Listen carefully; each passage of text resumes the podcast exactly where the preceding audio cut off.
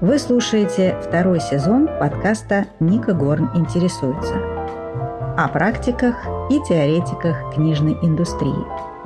Мы продолжаем говорить о тонкостях авторства, секретах издательства, ловкостях блогерства и искусстве читательства. Теперь вы уже точно знаете, что такое слово «есть». Я рада встретиться снова со слушателем подкаста «Ника Горн интересуется», второй сезон. А, сегодня мы будем знакомиться с а, прозаиком, с автором рассказов и повестей, а, с лауреатом премии журнала «Знамя», премии молодых писателей «Лицей» и финалистом большой книги за свой первый роман «Выше ноги от земли» Михаилом Турбиным. Михаил Турбин э, закончил э, курсы э, Creative Writing School, один или несколько, это мы сейчас узнаем. А, его наставниками были такие мастера, как Майя Кучерская, Марина Степнова и Елена Холмогорова. И в процессе обучения он, собственно, и писал свой этот первый роман, который вознесся просто на небосклон современной литературы. Так вот, Михаил, расскажите нам, пожалуйста, как же вам э, чувствуется в роли этой самой э, звезды, звездочки, возможно, авансовой звездочки? Как вы себя чувствуете? Здравствуйте. Ну, хочу сказать, что я, в принципе, не чувствую себя звездочкой никаким образом, это раз. А во-вторых, э, да, я воспринимаю это все с большим авансом, особенно попадание в шорт-лист э, большой книги. Это для меня какой-то вообще э, непонятный опыт. Поэтому спокойно отношусь, работаем дальше. Вы его связываете в первую очередь с хорошей работой, скажем так, вашего издателя – я в первую очередь связываю его со своим текстом. Как это ни странно. Это уверенная заявка, это здорово. Уверенно, да, но я не сразу не скажу, что я был уверен в нем сразу, потому что это дебютный роман, и писался он довольно тяжело и долго. И когда я рукопись отдавал, я особых не испытывал э, ощущений, что она попадет в какие-то там премии или вообще э, станет популярным. То есть поддержки будет. всех этих мастеров, вот этих маститых, вам было мало. Они вам говорили, что это очень хорошо. Ну, я так предполагаю, как они могут говорить, если они все-таки готовят этот текст с вами. Вам это Да, ну что они еще скажут? Они же не скажут вам, что это все совсем плохо, да? Они все равно будут говорить, что ну, это хорошо, и, и все у вас получится. И, ну, так говорят всем. А получается не у всех. Поэтому я спокойно отношусь вот к этим провалам своим. Мы а... же видим только успехи, а провалов тоже много, поэтому... Да, здесь... кстати, вот о провалах, э, раз уж мы так начали э, не, не сначала, не, не так, как обычно я начинаю, но э, о провалах. Какой вы, может быть, нам а, раскроете секрет, самый провальный случай в вашей письменной речи был? Да, это было постоянно. То есть до того, как у меня появился роман, ну, у меня было несколько изда... изданий рассказов в толстых журналах, но до этого было там в районе 20 отказов. Или если мы берем премию лицея, это уже четвертый или пятый раз, когда я отсылал. Да? Поэтому бейтесь э, вот в эти двери, и когда-нибудь вам их откроют. Кто был вашим проводником, а, благодаря чему вы с детства, как вы говорите в своих э, других интервью, хотели стать писателем? Да, действительно, с детства мечтал. То есть у меня такого входа в литературу я не припомню, чтобы это было как...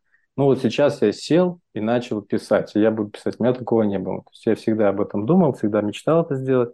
Это было постепенно, я думаю. Сначала я... Ну, мама дала мне эту книжку «Два капитана», которая там читал все лето, пытался. Я уж читал-то я довольно долго все, и у меня не всегда получалось это делать, и я ленился. То есть э, любовь к литературе возникла у меня где-то на последних классах школы, в институтское время. У меня было очень много времени, чтобы читать, и я читал очень много. Потом э, с классикой я уже столкнулся гораздо позднее, с нашей, с русской классикой. Наверное, все-таки повлияла моя Кучевская, когда дала мне вновь Чехова почитать. Это было а, в рамках курса, конечно, но как только ты разобрал один рассказ, ты понимаешь, что все, что было до этого, конечно, э, детский лепет, и надо вот смотреть в эту сторону. Но это уже было много позже, когда вы да. уже стали э, специалистом там, по маркетингу, когда вы занимались уже другой, другим совершенно видом деятельности. Вот как из этого, из этой обычной нашей жизни вы все-таки решили пойти в писательство? Вы имеете в виду, э, как я поменял свою работу на работу писателя? А вы поменяли? Да, все, я уже с этого лета не работаю маркетологом, угу. я работаю сценаристом. Вот это решительно да. еще один шаг. так. Решительно, совершенно верно. До сих пор я от него отойти не могу. Ну, здорово. У меня очень читающая семья, я думаю, что влияло. Меня все читают а, в семье, и я понимал, что в этом, наверное, вся соль. Не телевизор смотреть, а книжки читать. А вот так, чтобы в литературу, ну, я всегда хотел. То есть для меня была целью стать писателем, издаться и еще раз написать, и еще раз издаться. Все, мне больше, в принципе-то, ничего от жизни не надо. И поэтому все остальные э, мои какие-то работы, это все для того, чтобы просто поддерживать э, жизнь в моем организме. Там есть, пить, вот это все, да, и нормально жить. Давайте поддержим начинающих авторов такой цифрой, вашей цифрой. Сколько у вас заняло от идеи издаться, именно издаться, да, до ее реализации? Это был планомерный такой поход. То есть э, могу сказать, что у меня не было цели издать роман изначально. Когда я уже э, писал и понимал, что это неплохо, мне хотелось издаться в толстяке где-нибудь. Я рассылал просто всем, ну, выдерживал вот эти вот по месяцу эти паузы без ответа. Там, например, рассказ написал, отправил в юность, ответа нет. Через два месяца отправил знамя, ответа нет, и так далее, и так далее, и так далее. Писал, писал рассказы, рассылал, рассылал, и вот однажды ответила Волга. Это было, наверное, самое э, счастливое у меня писательское воспоминание. Потом у меня была задача издаться в знамени, то есть именно конкретно в знамени я хотел издаваться. Потом я уже подумал, что надо бы и роман написать. И тут не скажу, что вот я замыслил это, и оно реализовалось спустя какое-то время. Это, это путь, путь самурая, да, он долгий. Ну, в любом случае, сколько это? Пять лет, десять, пятнадцать, сколько? Вы имеете в виду роман? Да. А, роман э, я писал пять лет. Вот от идеи до завершения его прошло пять лет – и через полгода он уже был в редакции Елены Шубиной на верстке. А так, э, ну, писал я его вот, чтобы усиленно сидеть и писать где-то год. Но вы избрали для себя такую целенаправленную концепцию продвижения себя э, через э, вот эти писательские школы, правильно я понимаю? Это был намеренный такой ход. Я вообще никакой стратегии не разрабатывал. Нет. Нет, ни с издателем, ни с CVS. Просто я смотрю, что они очень ко мне хорошо относятся, подхватили мой, мой этот опыт, и, в принципе, я только этому рад. Чем больше упоминаний, тем лучше, да, но вот я какой-то стратегии точно нет. У меня нет ни блога, ни... Я полностью все отдаю на откуп а, издателя, поэтому угу. сам не пиарю ничего. Ну, то есть э, Реж сам пришел к вам? Вы имеете в виду, как попасть в РЕШ, да? да. Как издаться в РЕШ. Да. И это мне помогли, конечно, агенты литературные. А, вот так вот. Угу. Да, вот так. Литературные агенты, но до этого у меня уже был рассказ э, в РЕШ. Это сборник рассказов, где участвовали не только именитые писатели, но и молодые авторы. И среди угу. этих молодых авторов был вот Михаил Кузнецов еще тогда. Это я... ваш псевдоним, э, Михаил Турбин? Да, это мой псевдоним. По-моему, это уже не, не секрет. Каждый раз вопрос мне задают на... Да, да, ну, тем не менее, не все же знают, поэтому мы еще раз это проговариваем, чтобы теперь уже точно все знали. Не получилось у меня вот как-то улизнуть от настоящей фамилии. Теперь все знают и так, и сяк, поэтому... А Чего хотели? Зачем вообще? Зачем э, вы себе придумали псевдоним? Что, что за этим? Какое желание скрывалось?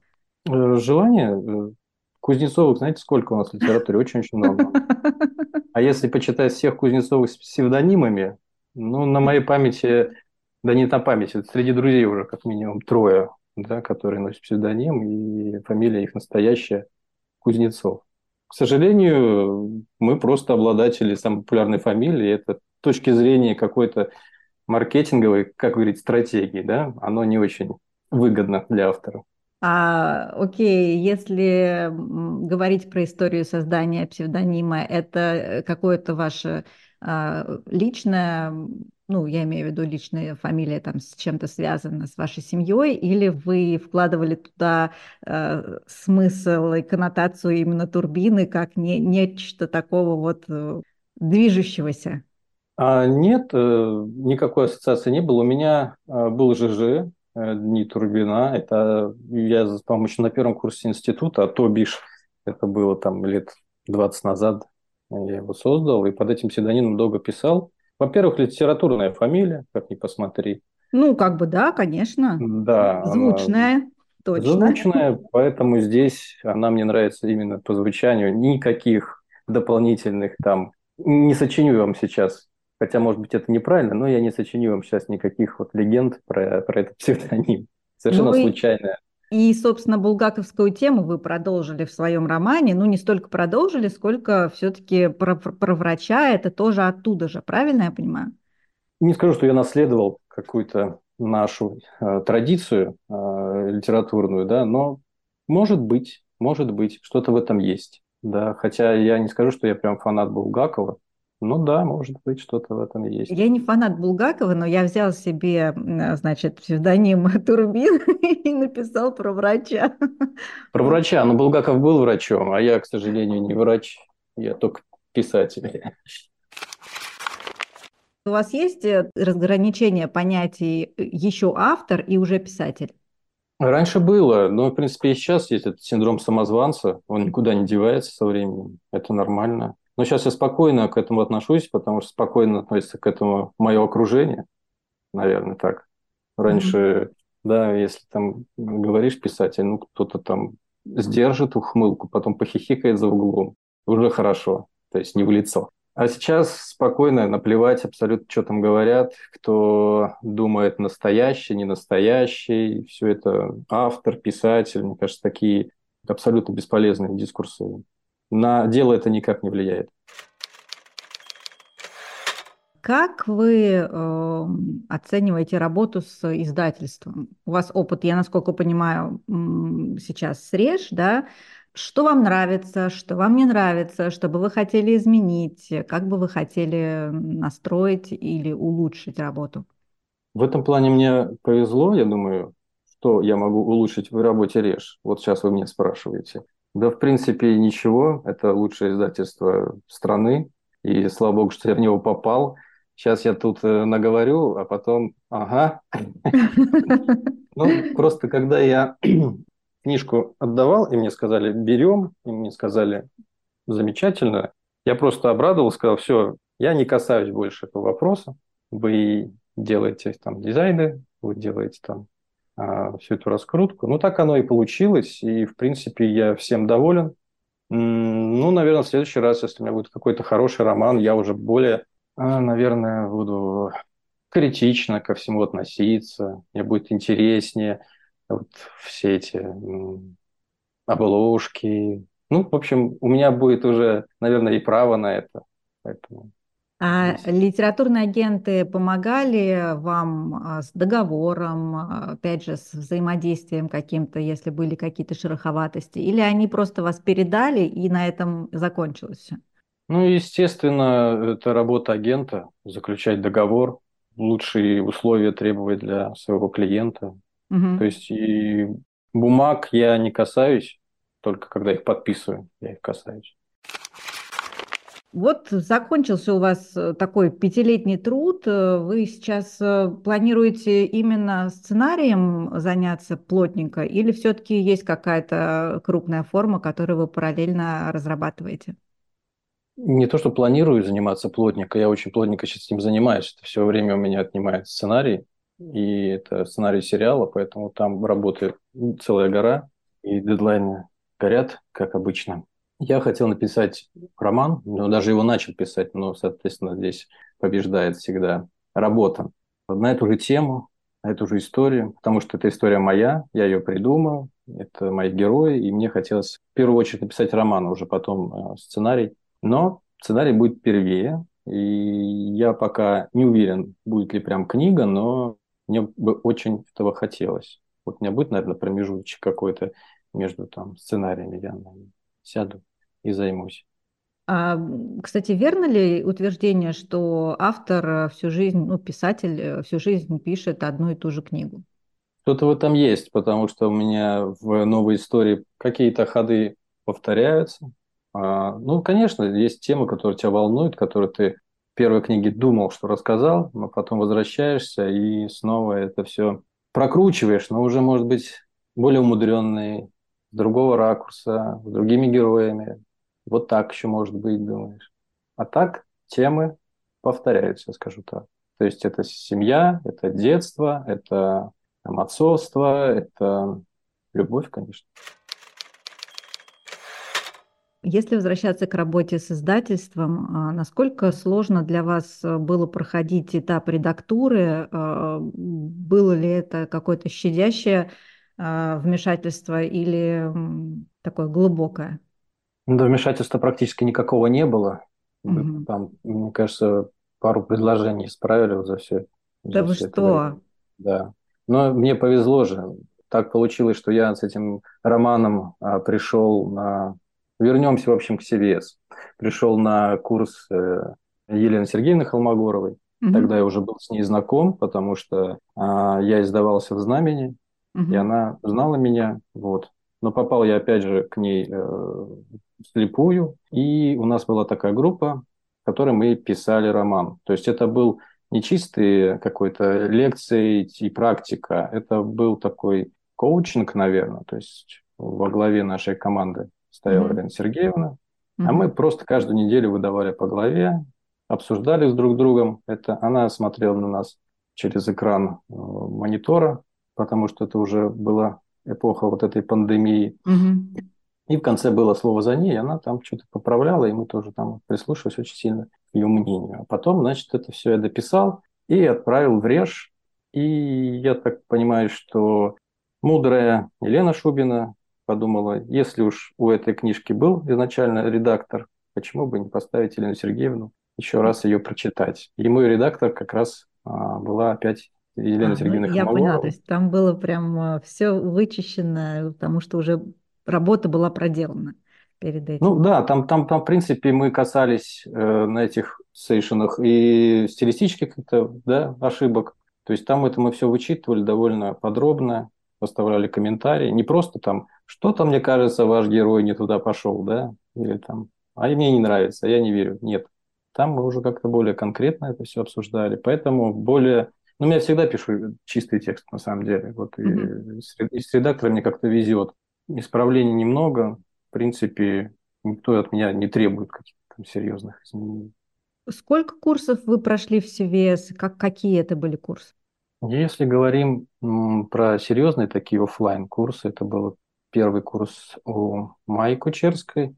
Он был, наверное, один из самых первых. Как CVS появилась, там, по-моему, одна группа была, и вторая, вот я попал во вторую. Угу. Потом была Марина Степнова в моей жизни и остается, слава богу.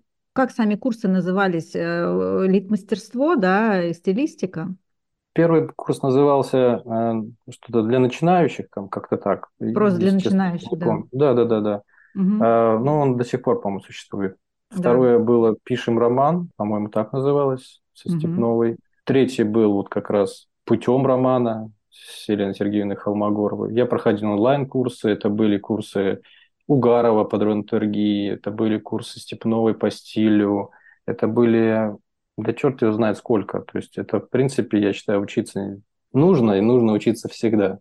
Это был какой-то момент, может быть, прокрастинации, когда я этому постоянно учился, пытался что-то новое. Вместо того, чтобы сесть за стол и писать, вот я учился. Если говорить о писателях, которые не имели э, образования и не учились вообще ни на каких курсах, ну просто читали, да, много и видели мир, вот эм, как вы думаете, люди без образования могут написать хороший большой роман? Конечно, могут. Только они все равно чему-то да где-то учатся.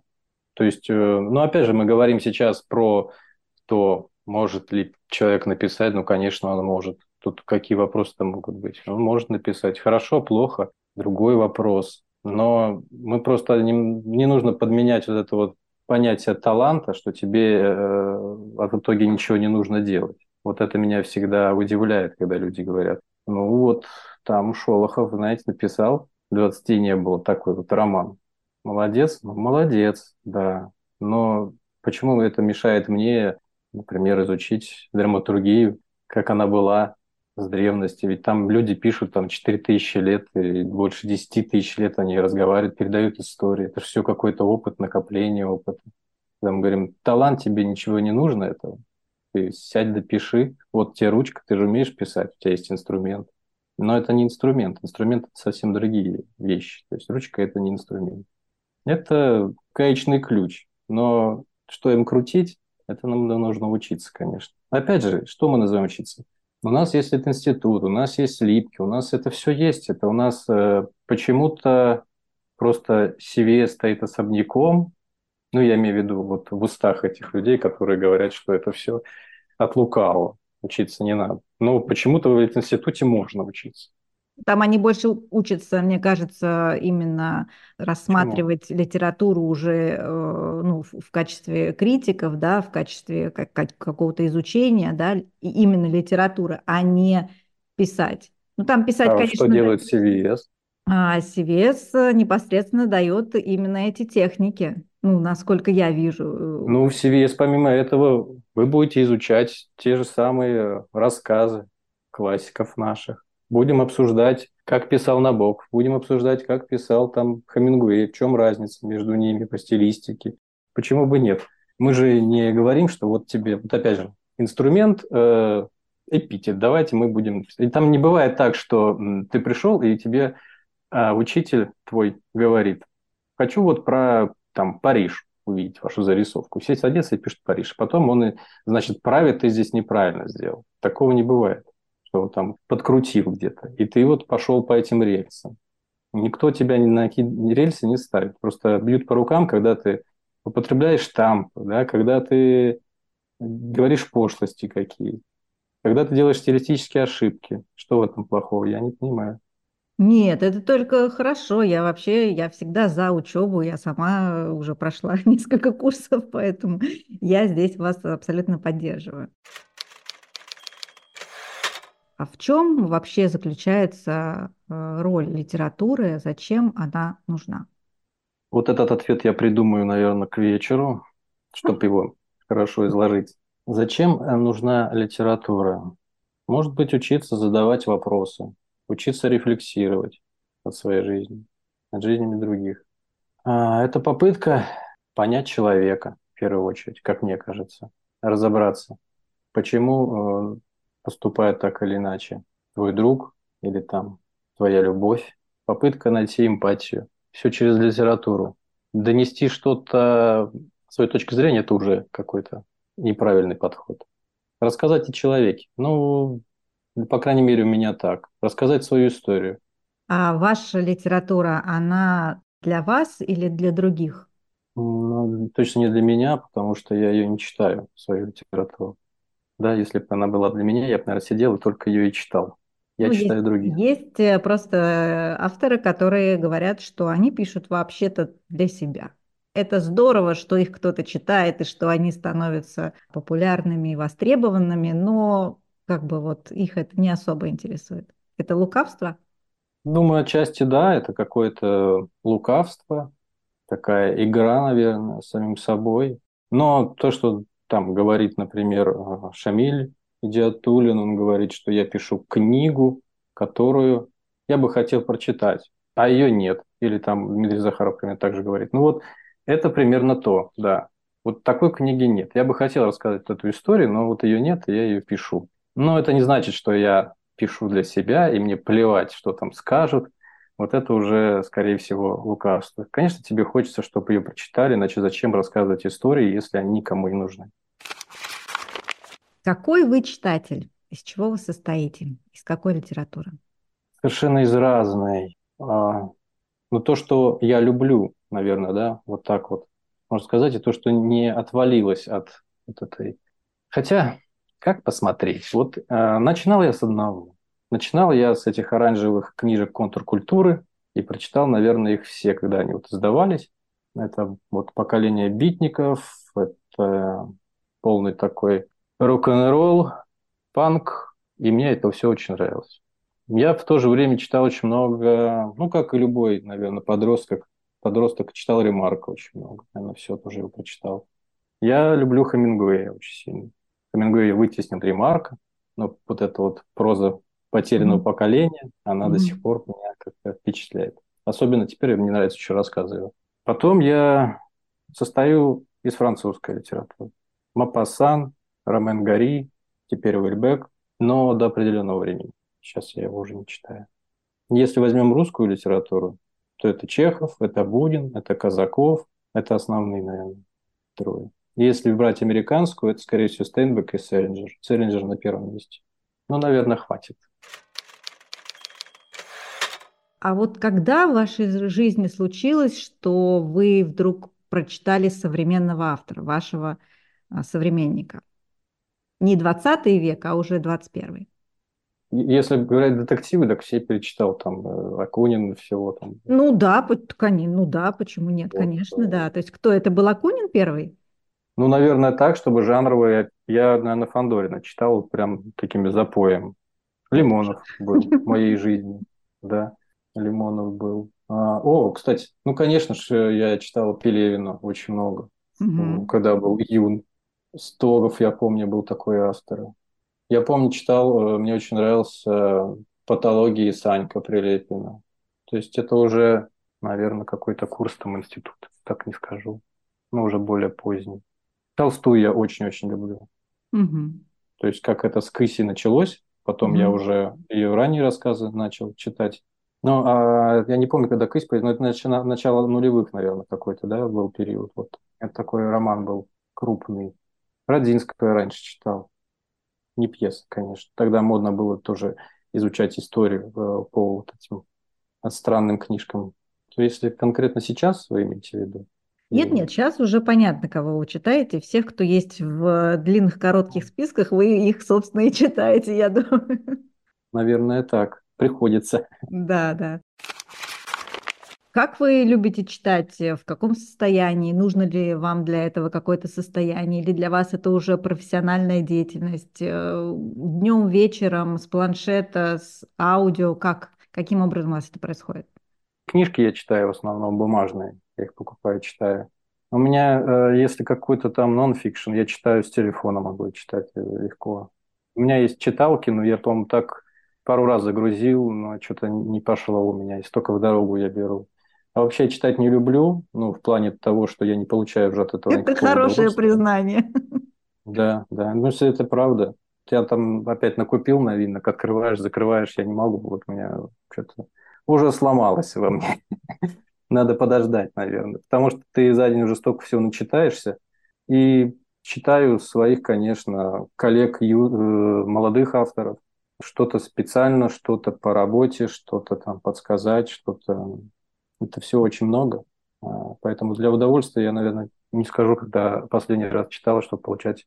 Ну, чтобы специально, чтобы лег и такой mm-hmm. вот читаю. Да. Ну, а так, конечно, кровати перед сном.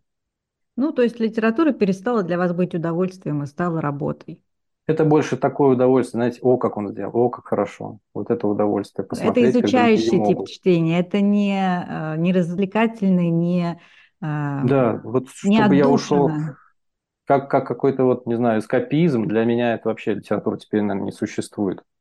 Я не читаю вот, э, детективы, даже перестал читать. Раньше детективы очень много читал, там СБО, mm-hmm. там все другие нуары. Вообще mm-hmm. классический нуар, вот это, еще американский, это вообще мои любимые было чтиво. Сейчас мне вообще как-то... Есть сейчас же, есть же рилсы, там более интересное вообще времяпрепровождение. Еще одно решительное признание. Ну, а, а, а зачем мне вот это все? Извините, напрягать мозг, если я... Ну, шучу, конечно, шучу. Я уже ограничения себе на телефон поставил, чтобы вот это все ерунду не смотреть. Какие книги вы не читаете, кроме скучных? Что такое вот может быть в книге, что вы ее взяли, открыли и на первой странице, на второй столкнулись с чем-то таким, что вы скажете, ну, ну нет, это вообще не для меня. Мы, ну, скорее не, всего, мы не берем нет. пошлость и скуку, мы что-то другое берем. Вы отменили сейчас эту скуку, да? А у меня тогда ответа не остается. А, эта книжка должна быть интересной. Вот э, первое мое впечатление о том, чтобы книжка должна быть интересной. Хоть как она написана, но вот если она скучная, там на десятой странице я засыпаю, хотя не, не всегда связано с, с книгой, но я уже, наверное, не стану. Если юмора нет в книге, я не могу читать. Как вообще научиться юмору? Возможно ли это научиться юмору, иронии, или это все-таки должно быть врожденное? Тут нет ответа, э, надо юмористов спрашивать, но я думаю, врожденное. Это вот какое-то чувство все-таки, да, если мы что-то называем чувствами, наверное, это дано от природы. Еще же у нас чувство юмора-то у всех разное. Для кого-то это смешно, для кого-то нет. Найти своего человека со своим чувством юмора – это очень большая задача такая. И как только ты его находишь, все, больше ничего и не надо, да. Но вы для вот. себя предпочтете скорее текст э, с иронией, нежели вот на серьезных щах? Нет, нет, я не в этом плане. То есть, если мы берем какой-то ну, совсем иронию я не люблю как таковую. То есть я не люблю в литературе игру, постмодерн, а вот в самом жутком его исполнении, когда мы играем со словом, играем с читателем. Вот это мимо вообще. Вот это я читать сейчас точно не буду, не стану, не хочу, и мета, метамодерн. Простите, нет. Я что-то устал. Я, я это все читал, я это все уже... Это все как-то так. Если мы понимаем, что это книжка-драма, если мы понимаем, что это книжка в каком-то определенном жанре, но там, а, понимаете как, юмор, он дает дополнительную грань и для героев, и вообще для всей драматургии книги. То есть, если его нет, у вас а, получается много пафоса, значит, много какой-то трагедии ненужной, от которой, опять же, заскучает читатель. Или читатель поймет, как все закончится. То есть это очень, очень далеко от жизни сразу становится книжка.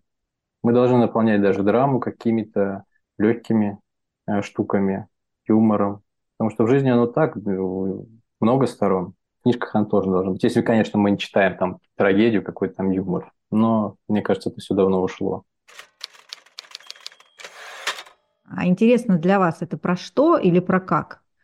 Для меня про что? Ну, я тоже разделяю, в принципе, этот вечный спор. Как мне нравится. Но, как правило, все книжки, которые хорошо написаны как, там есть и про что. То есть э, все приводят пример Набокова, вот посмотрите. Да? Ну, естественно, вы посмотрите и про что там. Это же не все не просто вензеля, да, красивый. А вот, э, как мы уже сказали, да, про какой-нибудь постмодерн холодный. Вот там, если мы берем только как, вот здесь уже, уже страшненько, уже неинтересно становится. Поэтому, наверное, все-таки что? В первую очередь, там должен быть человек в книжке. Если нет человека, тогда это уже какие-то филологические экзерсисы. То есть Сорокин вам не очень нравится, да? Скажем так, да. Ну, насколько я, я по настрою, по вашему про постмодерн слышу, я понимаю, что там... Ну, опять же, Сорокин разный. Там, если постмодерну можно отнести и Битова, и Толстую, но это то есть это же прекрасное произведение о человеке, да? При этом это постмодерн, и там очень много всего постмодернового.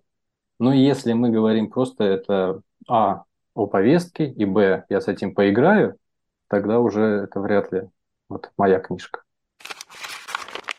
Я понимаю, что вы отдаете свои книги на откуп, свою книгу отдали на откуп э, издательству, но тем не менее, когда вы э, заходите в книжный магазин, э, вы обращаете внимание на внешнее оформление книг? Или для вас это совсем не играет роли? Нет, играет, конечно. Я люблю красивые книжки. А какие красивые? Что для вас красиво?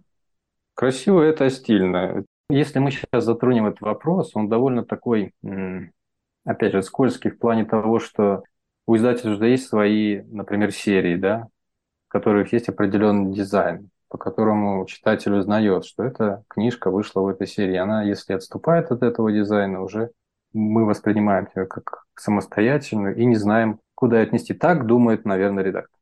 Угу. Что читатель запутается, что он не поймет, что это роман какой там актуальный или это не актуальный роман. Он хотел актуальный, он пришел за актуальным, а это не актуальный, значит, если они в обложке актуального романа. Значит, все, тогда мы берем.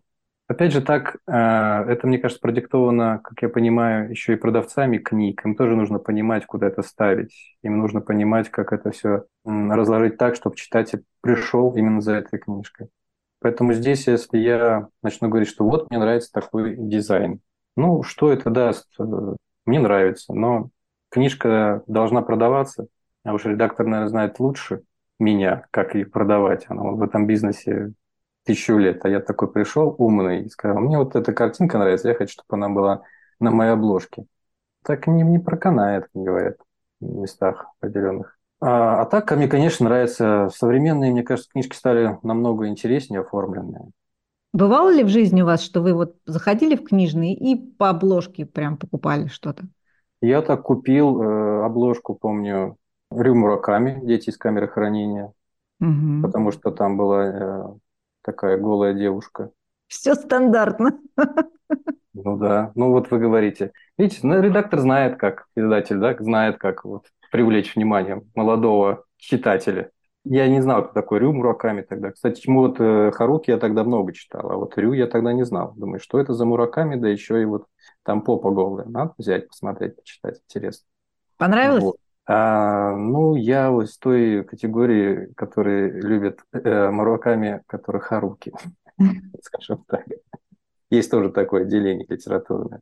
Есть современных, вот и кого я брал вот так по, по обложке. Да, ну уже, наверное, никого, потому что я уже в этой среде варюсь, и я все про всех знаю. И в, что в этой книжке будет. И даже не читая, я уже, в принципе, могу о ней разговаривать. Вот, иногда это делаю, хотя это неправильно. Так что вот.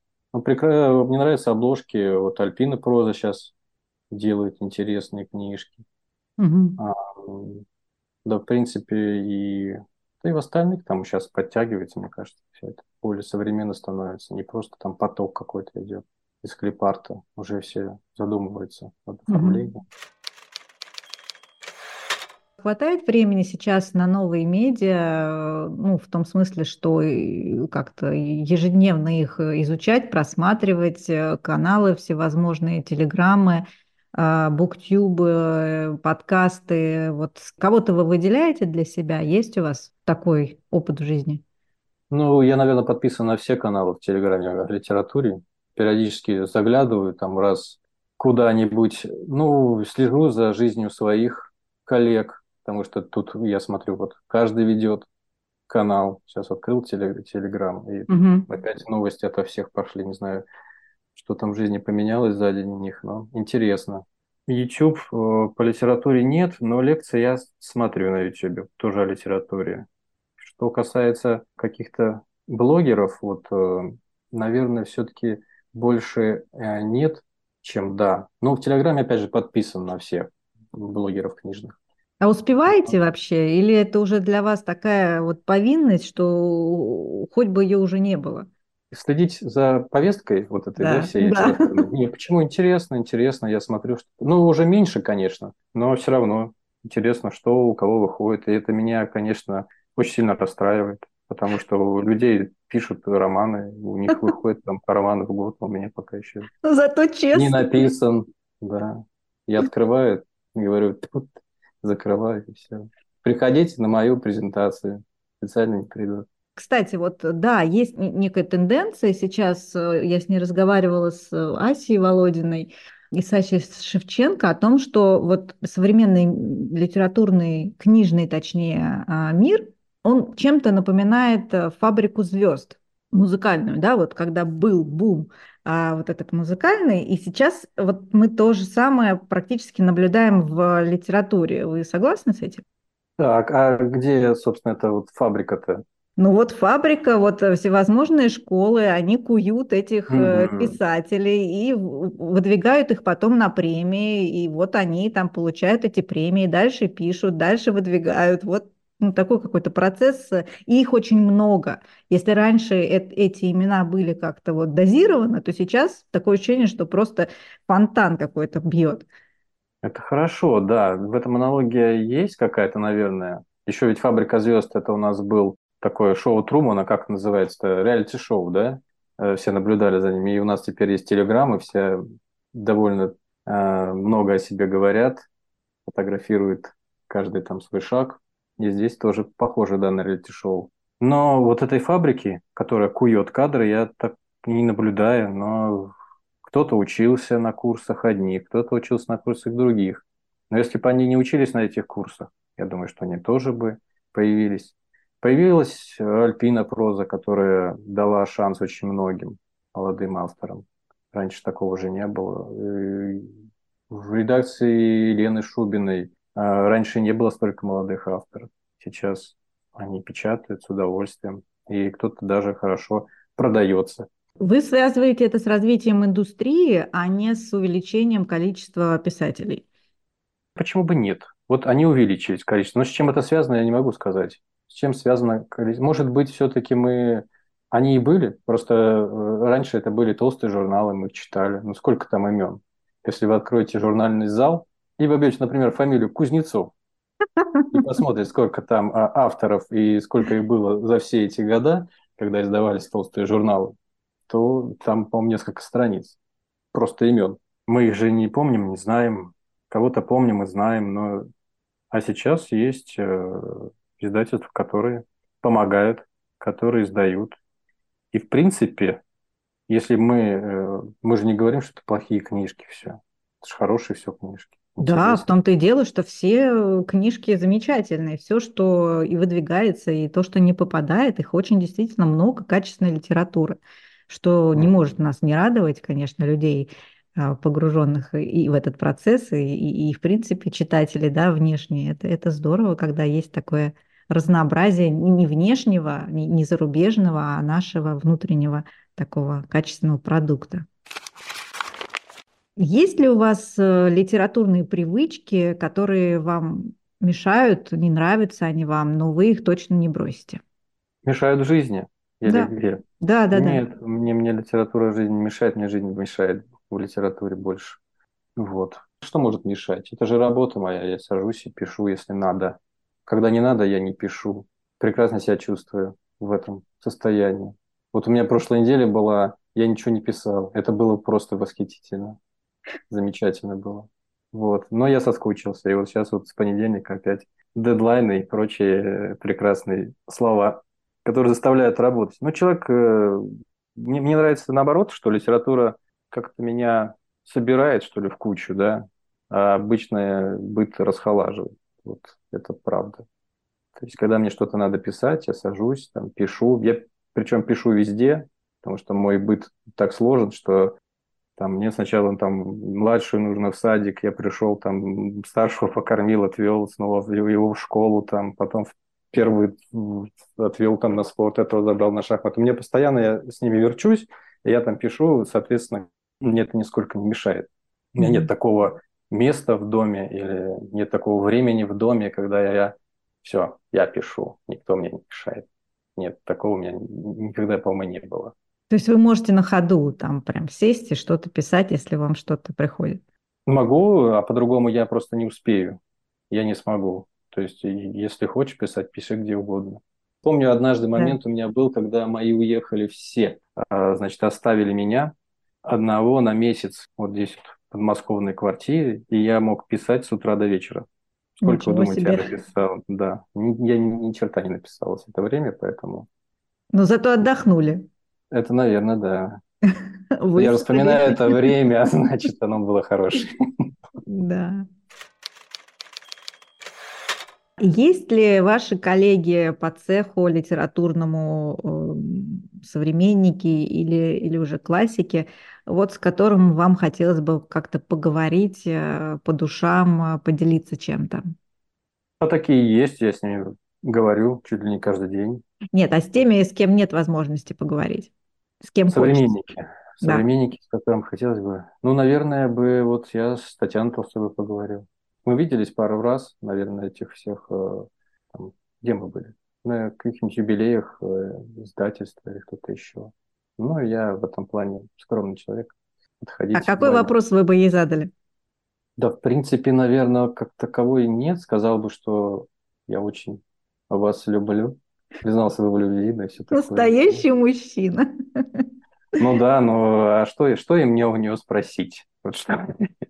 Не Что я знаю. сам не знаю. Не знаю. Вот, наверное, есть какие-то вопросы к, к авторам. Нет, нет у вас такого? М-м. К авторам у меня вообще вопросов нет никаких. Каждый делает какую-то свою работу, мне кажется. То есть, если бы у меня даже было, был какой-нибудь вопрос, как это сделать, ну, я бы не пошел с ним Петрушевской или кому-нибудь еще. Мальчик, ты дурак. Ну, я даже знаю, как они ответят, конечно. Вопрос, на любой идиотский вопрос эти женщины найдут, что ответить. Какой вопрос вам до сих пор не задали, но вы ждете, что вам его зададут и готовы на него отвечать? Есть ли такое? Облегчить, значит, нужно судьбу журналиста, да? Да. Придумать вопрос для себя. Нет, даже не то, что придумать, а вот э, вы отвечаете, отвечаете, какие-то однотипные все время что-то спрашивают про планы, про э, реализованное что-то, еще что-то. А вы думаете, ну вот ты меня почему вот об этом не спрашиваешь? Я же вот сейчас тебе готов об этом рассказать, а ты не спрашиваешь. Ну, скажем, на каких-то литературных клубах, да, когда люди очень внимательно прочитывают твою книжку, у них появляются очень интересные вопросы, на которые ты отвечаешь с большим удовольствием, потому что там действительно ты вот здесь закопал что-то, да, вот, вот в тексте, и человек это увидел. И вот здесь вот у тебя находится интерес с ним очень долго разговаривать на эту тему.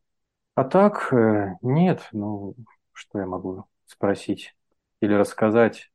Вообще, э, ну, на таких э, встречах в библиотеках, когда приходят случайные люди, они спрашивают примерно одно и то же, и ты пытаешься ответить по-разному, всегда выходит не так, как ты хотел ответить. В общем, это не, не очень меня, конечно, впечатляет. Но вот эти вот э, читательские клубы, они, они здорово задают вопросы. Я бы сам такие, может быть, вопросы бы не задал. Интерес какой-то есть к чтению. Не такой, как у меня, да? Ну, то есть вам больше интересны вопросы, именно касающиеся ваших текстов, э, глубинной и его, их проработки. Да, мне вот мне казалось, например, я писал это одно казалось, а потом человек э, сформулировал, задал вопрос, например, касательно главного героя романа. Вот mm-hmm. ему показалось так. Вот mm-hmm. человек психолог, ему вот показалось так. Mm-hmm. И ты думаешь над этим, и ты понимаешь, что ты же в героя закладываешь что-то свое, да, проецируешь его с какие-то свои там, то есть ты в нем есть в этом герое. И она, говоря про героя, говорит про тебя вот эта читательница. Угу. Понимаешь, блин, вот она раскусила Поймала меня, меня да? Меня поймала, во-первых. И во-вторых, я-то о себе не думал с этой точки зрения. То есть она говорит, а вот ваш положительный герой не совсем положительный, вот он тут-то так сделал, да? И ты думаешь, да, наверное, да. А сам думаешь, так это вот... Надо с этим самому-то разобраться, наверное. Вот здесь вообще, конечно, интерес большой. И в следующей встрече ты уже отвечаешь немножко по-другому. Ты уже отрефлексировал это. Я думаю, что действительно, вот здесь-то, может быть, я не задумывал это, но это получилось. Вот так вот. Это интересно. То есть развиваешься вместе с своей книжкой. Хотя ты, э, я уже забыл про нее там, не помню, что там вообще происходит. Но через год приходит человек, который тебе напоминает, такой, блин, надо, надо подумать. Вы вот упомянули про отрицательные качества, а в целом а, бывало такое у вас, э, что вы больше как-то симпатизировали и у вас больше откликался отрицательный герой? И кто это был? Не все герои такие харизматичные, э, отрицательные, да? Вы имеете в виду вот в каких э, книжках?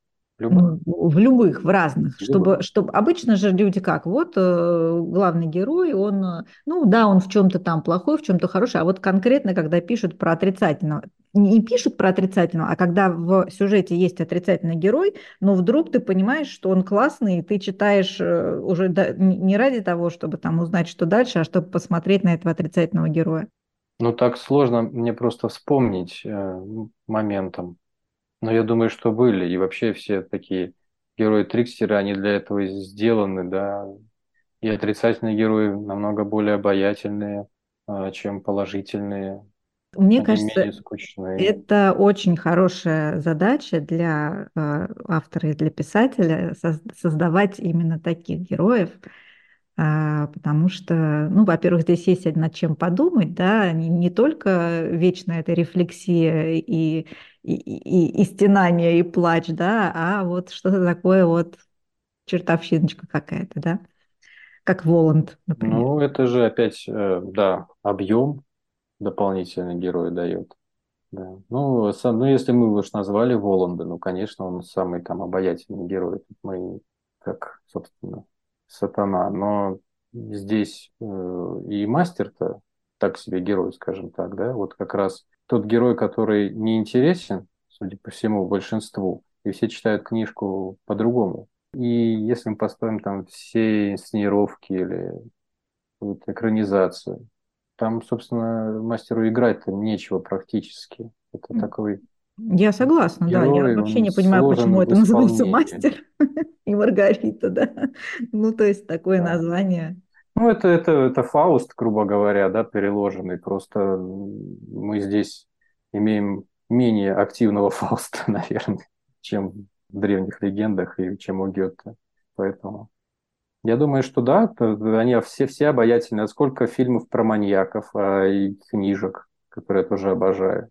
Как mm-hmm. можно симпатизировать маньяку? Но это невозможно. Да? Если вот человек не такой психопат, то симпатизировать этому человеку сложно. Но писатель или сценарист все равно заставляет его это делать. Показывает какие-нибудь его детские травмы, там еще что-то. Немножко доброты, он любит животных, там какой-нибудь вот такие, кажется, простые уловки, но вот все, читатель ведется. В кино это особенно, да, как-то вот в литературе не могу так ярко действительно выделить а вот э, в кино, да, про маньяков обычно бывает так, что когда объясняют их суть, почему они такими стали, то ты начинаешь сопереживать тогда, когда ты вообще не должен этого делать. И это, это интересный такой психологический момент. Ну, как мы, как мы, мы смотрим «Молчание гнят», мы, мы симпатизируем доктору Лектору или нет? Я и нет. кто там главный герой? Я нет, но я, я симпатизирую, например, самкой Богомола. Вот если говорить да. конкретно про меня. Да? Ну, ну это ладно. природа здесь. Она по-другому не может. Вы все еще умеете мечтать? Наверное, да. А как же? Тогда от вас э, требуется три желания к Кире Анатольевне Шмаханской. Чего желаете? Ну, желание именно связано наверное, с литературой, раз мы уже это обсуждаем, там, да. Возможно. А, ну, у меня есть план, и хотел бы его реализовать, вот, чтобы сняли мое кино, хорошо. Потом я хочу написать достойную пьесу. У меня есть такая цель, мечта. Угу. И если мы опять же говорим про литературу, то хотелось бы, что вторая книжка была не хуже первой. Да, это, кстати, важный такой момент и важный этап для писателя, когда вот ты на границе находишься первый и второй. И третий – это уже как бы вот, ну, полегче, а первый и второй – это, конечно, такой рубеж. Я вам тоже желаю, чтобы у вас все это вышло, чтобы вы справились. Вы, вы же не планируете делать э, продолжение, да? Это не будет какая-то трилогия, дилогия или что-то такое? Или все-таки будет? Нет, естественно, это совсем другая история. Ну, там, мне кажется, все закончено. Зачем это тыкать в это еще палками? Все, оно уже там лежит спокойно. Пусть э, получится какая-то другая э, замечательная история, которая будет ждать э, успех не меньше, чем первую книгу. Вот чего я вам желаю. Спасибо большое. Спасибо вам. У нас состоялся разговор. Отлично все обсудили. Спасибо, что вы откликнулись э, и, и в целом вообще готовы общаться с, с этим станом журналисты, журналистики, с которым не всегда хочется общаться. Спасибо, общаться хочется всегда, особенно, особенно с вами здорово было общаться. И вопросы как раз были интересные, нестандартные. Я старалась, спасибо. Ника Горн интересуется, а потому не прощается – и уже ждет новой встречи с отменными книгоманами всех мастей. Услышимся через неделю.